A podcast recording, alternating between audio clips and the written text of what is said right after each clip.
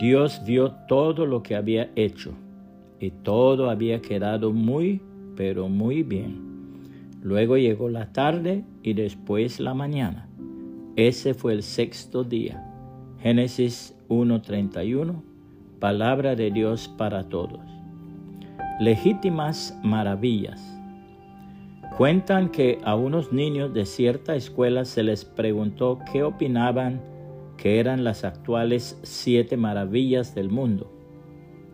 Después de varios minutos de discusión llegaron a la siguiente conclusión. 1. Las grandes pirámides de Egipto. 2. El Taj Mahal. 3. El Gran Cañón. 4. El Canal de Panamá. 5.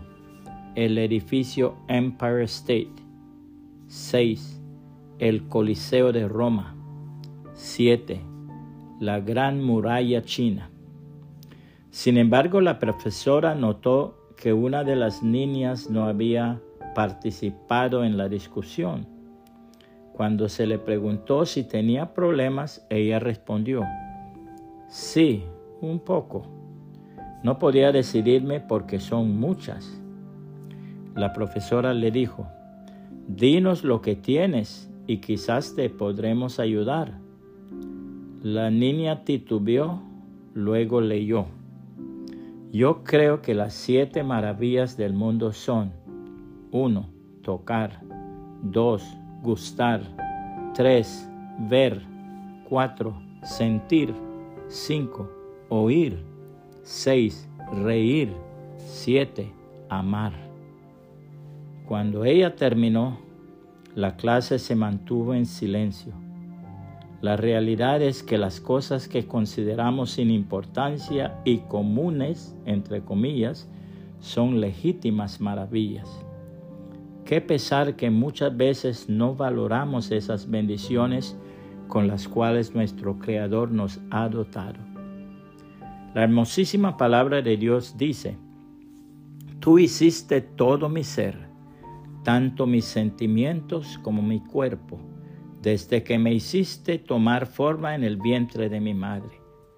Te agradezco porque me hiciste de una manera maravillosa. Sé muy bien que tus obras son maravillosas. Tú sabes todo de mí.